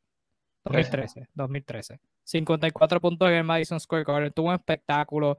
Esa fue la primera vez donde yo supe quién Stephen Curry era, realmente. O sea, televisión nacional en Nueva York, tuvo un espectáculo metiendo toda cantidad de tiros. Y ese, ese fue su career high hasta recientemente que lo, que lo ha roto como tres veces. Pero ese fue su primer gran partido en donde ahí fue que se convirtió en... Ese año no fue un All-Star, debió haber sido un All-Star en el 2013. Fue un All-Star el próximo año y obviamente después de eso MVP, MVP unánime, campeonato, más campeonatos y más campeonatos. O sea, que en el Madison en teoría fue donde comenzó todo y que ahora pueda romper el, el, el récord más, o sea, el récord más importante de, de todos tiradores en, la historia, que lo pueda romper en el Madison, una cancha con tanta historia en donde, pues, en teoría comenzó su carrera, pues me parece bien poético. Este, no sé. Sru, vamos a ver historia hoy. ¿Cuál es tu pensar sobre eso? Mi pensar que van a ver el, la firma del acta de la independencia de Stephen Curry. ¿Independencia de qué dirán ustedes? Bueno, la independencia de los comentarios idiotas de la gente que duda que es el mejor tirador de todos los tiempos. O sea, ya es oficializar algo que, que, no debería ni discutirse. O sea, no debería. De verdad, yo cada vez que leo cosas, comentarios a la gente, que se, la, se lo adjudican a que la defensa, que a que el juego ha cambiado, al volumen de tiro. Señores, Stephen Curry es, no es normal. el tipo es único y denle gracias a Dios por observarlo. Lo que, lo que va a pasar hoy probablemente va a ser sencillamente la confirmación. Va a ser un protocolo. Firmar un contrato. Eso es todo lo que va a pasar. Va a meter los triples que necesita y, señores, oficialmente es, el GOAT de los triples. Eh, un jugador único en su especie, totalmente histórico, un game changer. Este señor y su manera de, actuar ha condicionado la liga como pocas veces ha pasado a lo largo de los 75 años de, la NBA y debemos darle gracias por eso, porque más allá que te guste o no el juego, eh, cuando un, sujeto tiene la posibilidad de influenciar tanto así, o sea, es porque merece la pena verlo. O nadie va a cambiar su manera de ser por, porque sí. Este tipo tiene la posibilidad de, influenciar tanto a la nueva generación de jugadores que, como no se ha visto desde la era de Jordan, me atrevería a decir. Porque ni otros jugadores que no voy a nombrar han tenido tanto impacto en la manera como se juega.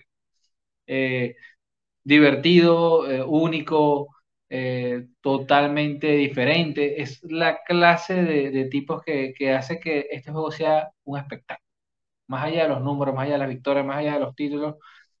Ver a Stephen Curry en la cancha es sinónimo de alegría, es sinónimo de, de felicidad, de que vas a ver algo impresionante en cualquier minuto de los 48 te vas a topar con algo que no te lo esperabas. Y quizás ni él mismo se lo esperaba. Y esa es la principal eh, peculiaridad de él, que aún tiene capacidad de asombrarse de él mismo. Por ende, nosotros siempre, cuando creímos haberlo visto todo, nos sale con algo nuevo. Ya pasó la barrera de los 30 y hoy por hoy, eh, bueno, él y Durant por ahí Giannis, por ahí eh, Jokic, son los candidatos a la MVP, pero claramente de mantener este, este ritmo, eh, eh, entre el puesto 1 y 2, para gusto los colores, pero no, no baja de ahí el, el, puesto de, de Steve Curry en la clasificación para lograr otro premio MVP que sería colosal como colofón de, de esta carrera tan, tan gloriosa que ha tenido el exjugador de la Universidad de Davidson, hijo de la leyenda, uno de los mejores sexto hombres de la liga, Del Curry y hermano de uno de los mejores tiradores de la liga, que Seth Curry, que este año ha estado, no, ya, ya es claro que esto es genética, señores. Tipo es una máquina, así que bueno, eh, pendiente que van a haber historias.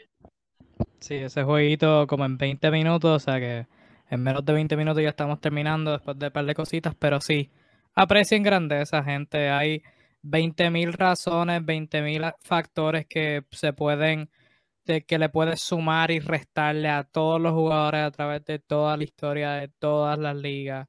Y ya por ahí lo he visto, o sea, hay, hay, hay para apoyar, hay para restarle a Stephen Curry y hay para sumarle. Te puedes decir, Stephen Curry lo ha hecho en, en menos juegos, que si ahora están intentando más tiros, o sea, silencio. Vamos a apreciar grandeza y ya. Vamos a ver historia hoy y ya, eso es lo importante. Este, la última vez que Ray Allen, cuando Ray Allen le rompió el récord a Reggie Miller fue hace 10 años, creo que fue, en el 2011, 2012, en Boston, Boston contra los Lakers, y Reggie Miller estaba ahí, obvio, este, estaba de comentarista de ese juego.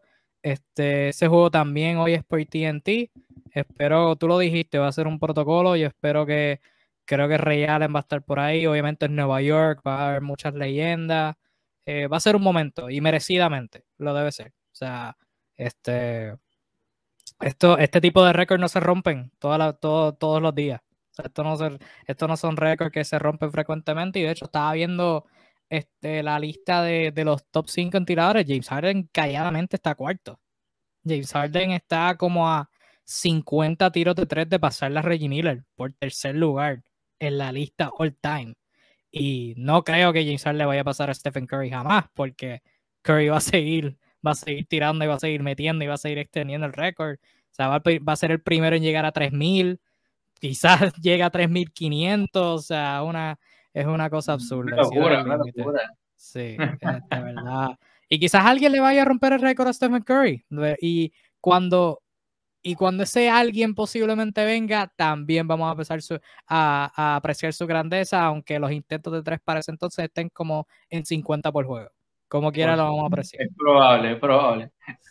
o ponga la línea de cuatro puntos y ya. Sí, exacto, exacto. Sí, o sea, en fin, vamos a apreciar la grandeza. Y ya, y punto.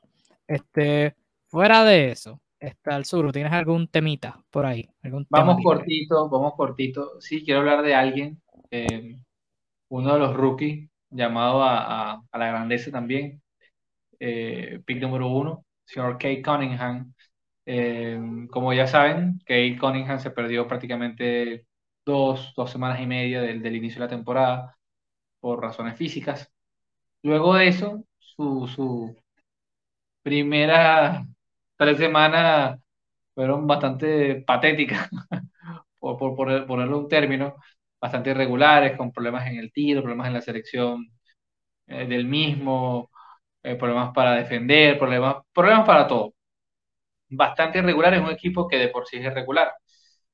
Bueno, en los últimos seis juegos, ya más de los seis juegos ha estado empezando a repuntar, pero en los últimos seis juegos, este señor está haciendo tal cual lo que nos prometieron que iba a hacer. Eh, y ojo, que con la salida por estimado casi dos meses de, de, Jeremy Grant, probablemente abulte más sus números, pero el señor Kate Cunningham está haciendo 22 puntos por partido en los últimos seis juegos, con un asqueroso 52% eh, en los triples, con más del 48% en, en tiros de campo, con casi 6 asistencias por partido y con casi 6 rebotes por partido.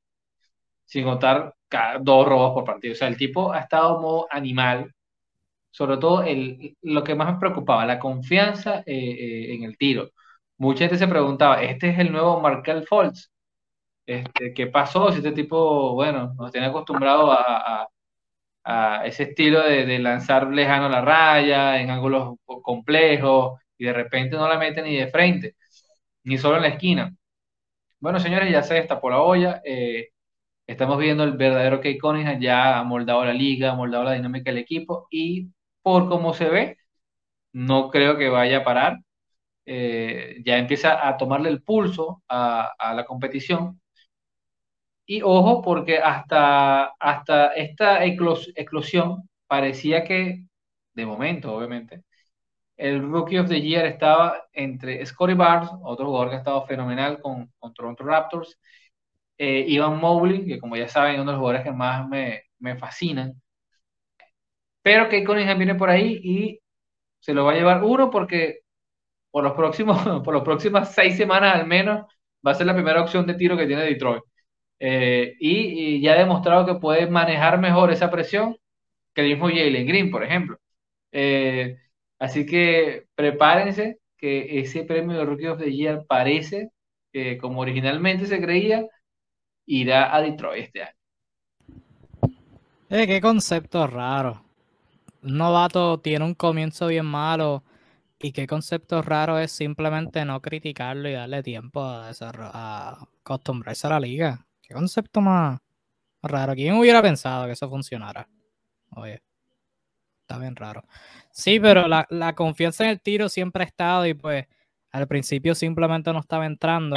Ahora están entrando y ahora lo que particularmente he notado es más, más agresividad atacando. Porque al principio los primeros juegos como que él atacaba, pero evitaba contacto, tiraba eh, flotadoras, tiros bien incómodos, y daba el codazo y como que se echaba para atrás, ahora se está echando para adelante y está haciendo más ajustes. O sea que, y de nuevo eso viene con el tiempo. O sea, al principio tú, tú vienes y estás jugando, o sea, un día estás jugando en Oklahoma State contra jugadores que no, que no te machean en físico, de la nada tu primer juego es contra Giannis Antetokounmpo.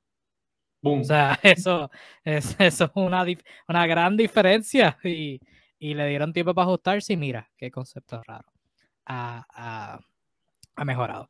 Yo tengo dos cositas. Este, una de ellas es sobre Detroit, así que ya que estamos ahí, eh, la iba a dar al final, pero ya que estamos ahí, vamos a.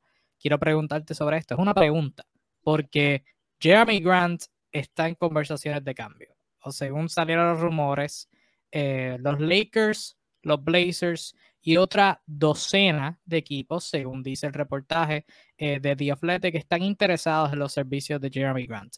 Me parece bien interesante porque es el segundo año de Jeremy Grant en Detroit y es el segundo año que está en conversaciones de traspaso. Tiene 27 años, firmó un contrato de 3 años, demasiado, demasiadas veces que he dicho años, eh, pero está, bajo contrato hasta una última vez el año que viene y es elegible para una extensión. Con solo 27 años y ha jugado, el año pasado jugó cerca un nivel All-Star, pero no llegó porque pues era un campo bastante competitivo para ser All-Star en el este la temporada pasada. Y este año pues tuvo esa lesión ahora. ¿Tú crees que Jeremy Grant debe estar en el mercado de para los buyers eh, y regresar un rol? Hizo un equipo contendor eh, y eh, Detroit pues aprovechar que tiene su valor alto con cómo estaba jugando o deben aguantarlo y Jeremy Grant ser alguien con quien Detroit construya su equipo? Mira, yo creo que es un momento para vender. Es una lástima que se haya lesionado, de hecho. O sea, lo veo a nivel de negocio. Es un momento para vender. Jugador que les costó, no, no diría que les costó, o sea, quizás parecieron sobrepagado al momento. Recuerdo esa, esa situación donde le ofrecían, creo que el multianual eran de 47 millones lo que le ofrecía Denver.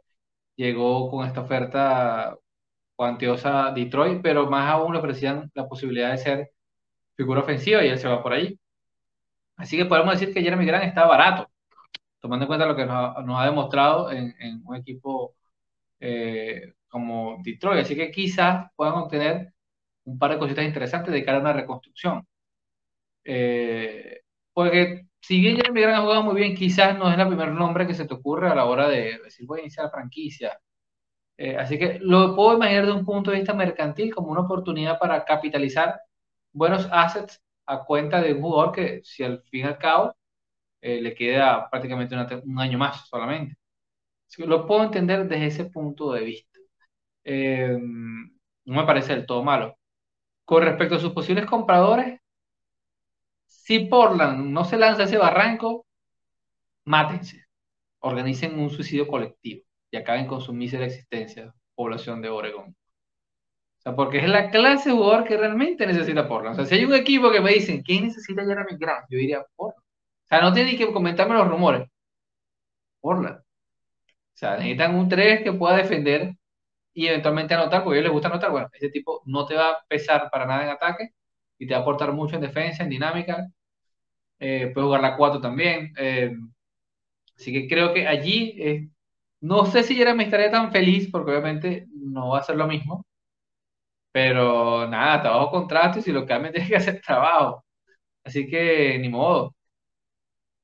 Sí, ni sería brutal para él porque eh, tú escribiste sobre esto el año pasado y él lo habló también, que él firmó ahí por, por el aspecto que había un dirigente eh, afroamericano, el, el, gerente general afroamericano, y pues él apoyaba ese aspecto. Obviamente, pues confiaron en él para darle todo ese dinero y en él ser la primera opción y lo hizo bastante bien. Este año también él lo estaba haciendo yo puedo entender, tú obviamente evaluar un cambio, porque pues si eres un equipo de reconstrucción, tienes a alguien jugando bien, le queda poco tiempo de contrato, no estás seguro si va a ser una pieza para tu futuro, eh, o sea, no, no, es, no es lo más joven que tienen en la plantilla. O sea, me hace sentido tú escanear y ver qué hay disponible. Pero yo creo que Jeremy puede ser alguien con quien Detroit pueda complementar a Kate y cambiarlo después. Yo creo que eh, no sería inteligente cambiarlo tan temprano en la tenura de, Kate Cunningham.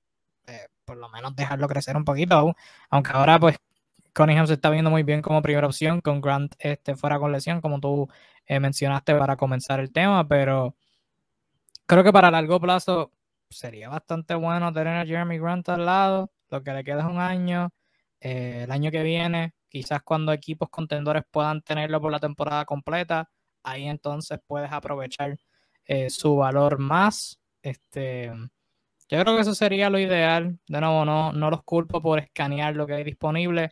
Pero si yo miro a los Blazers, o sea, los Blazers podrían necesitar a, Jeremy Grant. ¿Qué Detroit puede sacar de, de, Portland? Un Anthony Simons, un Nasir Little, un Larry Nance Jr. quizás, pero por contrato podrían hacer algo similar, mover hombre por hombre, y, yo imagino algo, porque Detroit sí puede asumir más dinero. Eh, un Normal Powell este, más un Nasir Little, por ejemplo. Mm, o tal vez un Norman Powell y un par de picks de segunda ronda. oye, pero, pero la oferta de los Lakers con Michael Jordan, Taylor Hunter Tucker está mejor. Sí, según quién. según, eh, según todos los fanáticos de los Lakers. Según los fanáticos de los Lakers. Sí, no escuchaste que Taylor Horton tocó la segunda venida de Michael Jordan. el tipo es el hijo, el hijo perdido de Oscar Robertson y, el Jim Baylor. O sea, de verdad, bájenle 3000 al hype que tiene con ese muchacho que lo están. Ese muchacho no surge por eso. Con esa presión que le tienen de que tiene que ser 30 puntos por partido. Es un niño. Sí, este, pero si yo fuera Detroit, yo espero un poquito. Y de hecho, vamos a ir finalizando. Yo tengo una cosita nada más. Tienes, no te toca estar en protocolos. Eh, te rompo noticias para a ti. Eh, no sé si lo viste, pero los Brooklyn Nets ahora tienen 7 jugadores en protocolos de COVID. Sumaron 5 hoy y sumaron 2 en la, en, hace 57 minutos con Bruce Brown y nada más y nada menos que James Harden. ¿Podrán jugar? O sea, huele, huele, a partido suspendido. Bueno, juegan como, como en 10 minutos, o sea que tiempo para, una decisión es ahora. O sea que Me imagino sus fantasy deben estar tomando a Nicolás, a, a, Claxton, pero. a Cam Thomas. Eh. A Cam, Thomas hoy es 50 puntos. No, va, va, a intentar 50 tiros. Yo no sé si, si llega a los 50 puntos. Pero, ah, yo te echo un cuentico, ¿viste? yo te echo un... El chamaco tiene. Tiene. Ah. Y si Cam Thomas tuviese los Lakers, no. Ay, ay, te he hecho otro cuentico. entonces, esto se está convirtiendo tóxico. Esto se está convirtiendo tóxico. Vamos a terminar. Este, Arzuru, ¿tú tienes algún otro tema que quieras comentar? Eh, tenía uno, pero se me olvidó. Ay, tienes que apuntarlo, tienes que apuntarlo. no, no, lo tenía ya, ya te digo, ya, ya, ya me voy. Aquí estaba.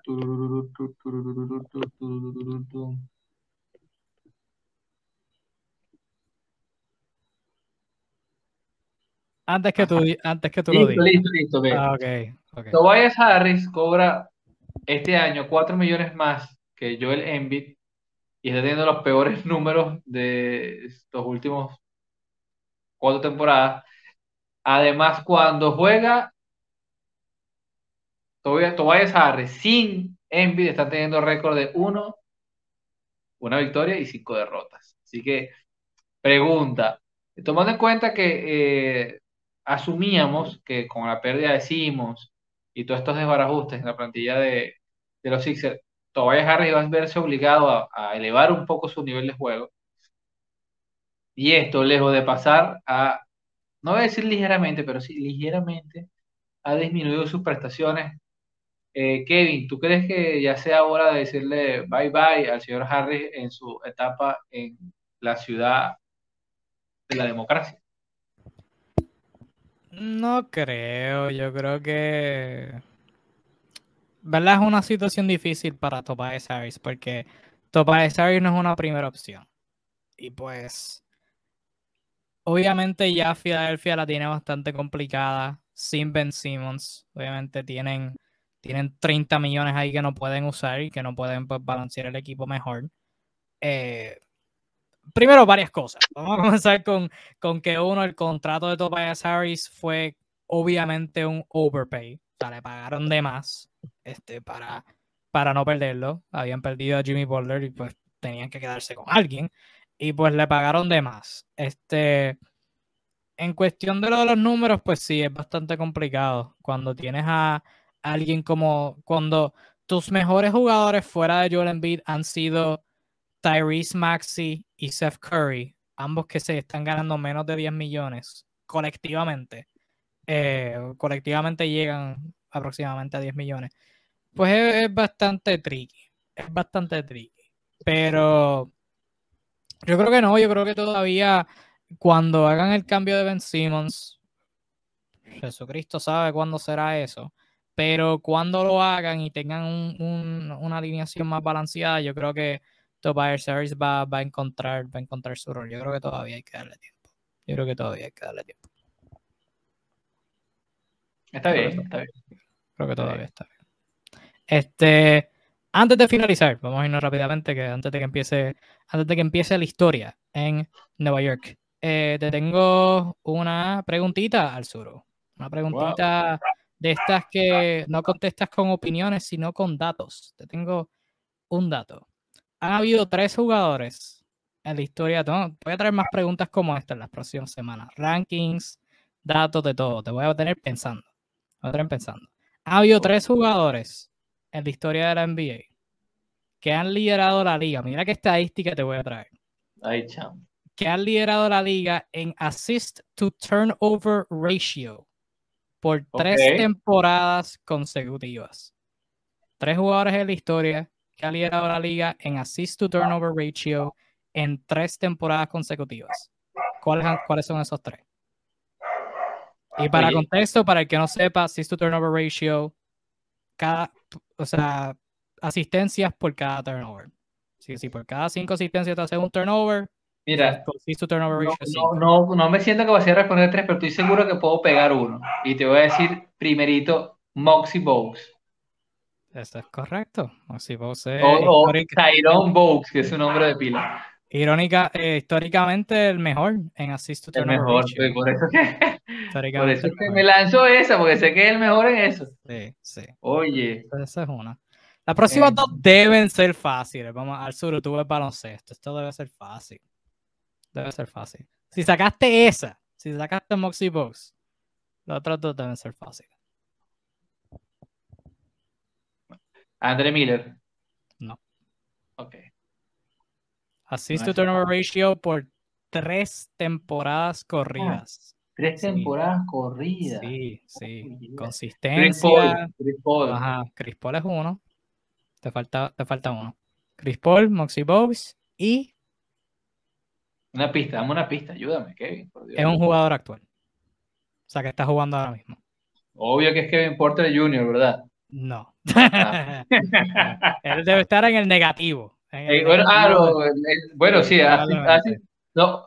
Eh, rovers, eh, over asistencia, debería ser el. el, exacto. Turnover to assist ratio, sí. Este, oye, jugador activo. Jugador activo, está jugando muy bien. Está jugando muy bien actualmente. Tres temporadas seguidas. Tres temporadas seguidas. Lleva tres temporadas. Jugando brutal. Calladito, jugador calladito. Lonzo Ball. No. Aún más calladito. Aún más calladito. Sí, sí, nada. Página, yo, yo creo que cuando tú digas, cuando revelemos este nombre, casi nadie va a saber de quién hablo. Tres temporadas. Sí, tres temporadas. No, me rindo, me rindo. Quiero saberlo, quiero saberlo. Nada más y nada menos que Tyus Jones. Tyus Jones. Sí. ¿Sabes cuándo yo, yo iba a decir eso, no? Traíamos un live de, 28 horas. Es fácil, es fácil. De hecho, ahora mismo Tyus Jones, te voy a, buscar el dato que lo tengo por aquí. Tyus Jones ha liderado la, Jones ha liderado la liga en assist to turnover ratio las últimas tres temporadas y de hecho está liderando la liga en assist to turnover ratio este año.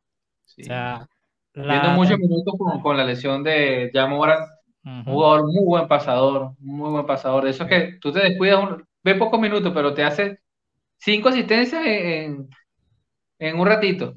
Es bien consistente. La temporada del 2019 tuvo un assist to turnover ratio de 7.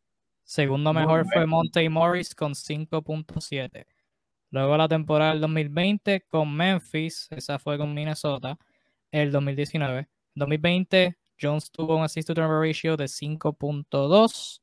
Lideró la liga. 2021 la temporada pasada assist to turnover ratio de 5.5, diferencia de 0.5, y este año tiene un assist to turnover ratio de 5.7.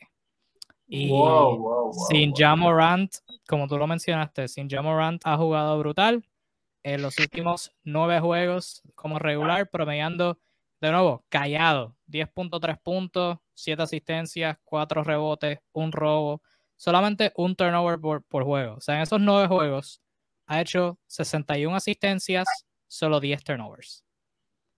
súper eficiente, jugadas inteligentes. Y el año pasado también hubo una racha de juegos que Tyus Jones fue regular con John Moran lesionado. Y ese año pasado también jugó brutal. 8 partidos, 9.5 puntos, 7 asistencias, 3 rebotes, 2 robos, un turnover. Y de nuevo, en esos 8 juegos, 55 asistencias, solo 8 turnovers. Mira, qué, qué, buen dato, ¿verdad? Qué buen dato. ¿Sabes qué? Ahora, rapidito. Una cosa que me gusta de Memphis es que, por lo, menos, desde el año pasado, los tres hombres que usaban desde el banco, que ahorita los tres le ha tocado por momentos ser titulares. Uno de ellos ya creo que se clavó en el, quinteto, que fueron eh, Tyus Jones, eh, Melton y Desmond Bain, que, se repartían esos primeros tres puestos a veces juntos. Tienen habilidades tan diferentes entre sí que lo hace fascinante. Tyus Jones con la capacidad de pase eh, ridícula, Melton con la capacidad para defender, eh, robar, de ir al choque todo el tiempo, y Ben con la capacidad de tirar y, lanzar desde cualquier lado. Muy buen dato. bueno, eh, los Grizzlies están aprovechando a Tyus Jones al máximo, y una de las razones por las cuales el, juego de Memphis no ha decaído para nada en, los partidos que han estado sin su máxima estrella. Sí, uh, están jugando brutal, están jugando brutal. También Golden State está jugando brutal, ahí empezó el juego, este, pero no sé. Kevin, te pregunto, Sí. eh, ¿qué vas a hacer mañana? Ah, espérate, antes de decirte qué pasó mañana, eh, Giannis Antetokounmpo en protocolos de COVID. Oh, Así que el mundo, el mundo, el mundo, Bobby se, Portis, vamos Bobby, es tu momento de brillar. el mundo está colapsando y Stephen Curry ya lleva un tiro de tres. Así que ya mismo romperá el récord. Pero antes de, sí, importante, ¿por qué hicimos el live hoy? Pues miren, este, mañana yo estaré de viaje, pero no es cualquier viaje. Yo estaré de viaje para Orlando porque este viernes voy para mi primer juego de NBA. Orlando Magic versus Miami Heat. Viernes 17 de diciembre a las 7 de la noche, hora de allá. eh, 8 de la noche, hora de Puerto Rico y otros países de Latinoamérica. Eh, mi cumpleaños fue el sábado y pues este fue mi regalo de cumpleaños, pasaje para Orlando y este taquillas para, para el jueguito de Orlando versus Miami. No te voy a mentir, no te voy a mentir, estuve un poquito asustado eh, por luego de que salieran el, el, ¿cómo se dice? el brote de COVID en Chicago. Miami jugó contra Chicago el sábado. Me asusté y dije, ay virgen, que no vayan a cancelar el juego de Miami. Pero Miami ya jugó contra Cleveland ayer. eh, Asumo que, que ya están, están bastante clear. Así que sí, estaré en ese jueguito. Voy a ver si tiro par. Obviamente tiraré fotos, obvio. Eh, voy a ver si tiro par de videitos y cositas y quizás las subo en la página. Será que increíble. Quizás no vaya a ser el mejor juego porque pues Miami no tienen a Bam. Jimmy no ha estado jugando recientemente. Tyler Hero estuvo cuestionable, no sé si está jugando. Eh, Duncan Robinson está jugando como basura. eh, o sea, como que no, no, no están en el mejor stretch y Orlando, pues es Orlando. O sea, no se espera mucho. Pero un juego de NBA es un juego de NBA. O sea, es mi primer, mi Claro. primero, ojalá mi primero de muchos. Y pues ciertamente, pues va a ser, va a ser una buena noche, así que estoy estoy súper emocionado. Así que por eso hicimos el live hoy, porque mañana voy a viajar de noche. Eh, el vuelo sale como a las nueve y pico aquí de Puerto Rico, así que obviamente no iba a poder, no iba a ser el live desde el aeropuerto. Este, así que por eso hicimos el live hoy. Y pues ya para la semana que viene estar aquí de vuelta, así que tiré fotos o videos, las subiré por la página. El miércoles que viene hablaremos de ese jueguito. Así que súper emocionados al sur. Bueno, nada, yo espero que no, no ver partido y de repente que salgan esas personas que se tiran a la cancha y ya te imagino corriendo como loco, huyendo de la seguridad para abrazar a Mo Bamba. Sí, tú fundido en un abrazo sudoroso con, con el pulpo manotas de Bamba. Que no, Que no no venga, ver eso. que no Aunque si, venga, lo- si pasa, también me lo disfrutaré. que no venga PJ y me da un puño. No, no, voy a, voy a estar sentado por ahí arriba por el techo. O sea que no, no te preocupes por Bueno, eso. así que ya sí. sabes, te espero ver con tu camiseta de, de los Magic. Que la, la vas a llevar. Y, y- y nada, ojo que vamos a tener fotos de Kevin en la página de NBA Discussion con su cartelito aquí. NBA discussion en vivo. Su cartelito hecho con marcador que va a ser ahí oh, en el puerto antes del checkpoint. Él va a estar ahí con su marcador dibujando. Kevin es un gran Claro, dibujante. claro, Sí, seguro que sí, seguro que sí, claro. Pero nada, vamos a estar bien emocionados con eso. Y así que nada, con esta, esta edición, volvemos la semana que viene hablando de todo lo que pase dentro y fuera de la cancha y obviamente de ese jueguito. Ojalá, ojalá sea uno bueno y no sea una pela. Esos juegos de Miami contra Orlando son, son interesantes en Orlando. Veo, veo que muchos fanáticos de Miami viajan año tras año, así que espero, espero, espero no estar solito apoyando a Miami. El, el derby de la Florida, señores. Así que no se lo pierdan a través de NBA Discussion. bueno, no voy a estar transmitiendo todo el juego. No voy a estar transmitiendo todo el juego. Es ilegal. no, no, no, no va a estar, va a estar el server, no, lo voy a disfrutar, voy a tirar un par de videitos y cositas. Este, vamos, vamos a disfrutar. Espero que te- tú hayas disfrutado esta edición de tu dosis de NBA. Hoy un martes, la semana que viene volvemos a nuestro horario regular. Así que nada, mi gente, disfrútense todo, disfrútense la semana, disfruten todo el baloncesto, cuídense mucho y nada, gente, nos vemos la próxima. Bye bye.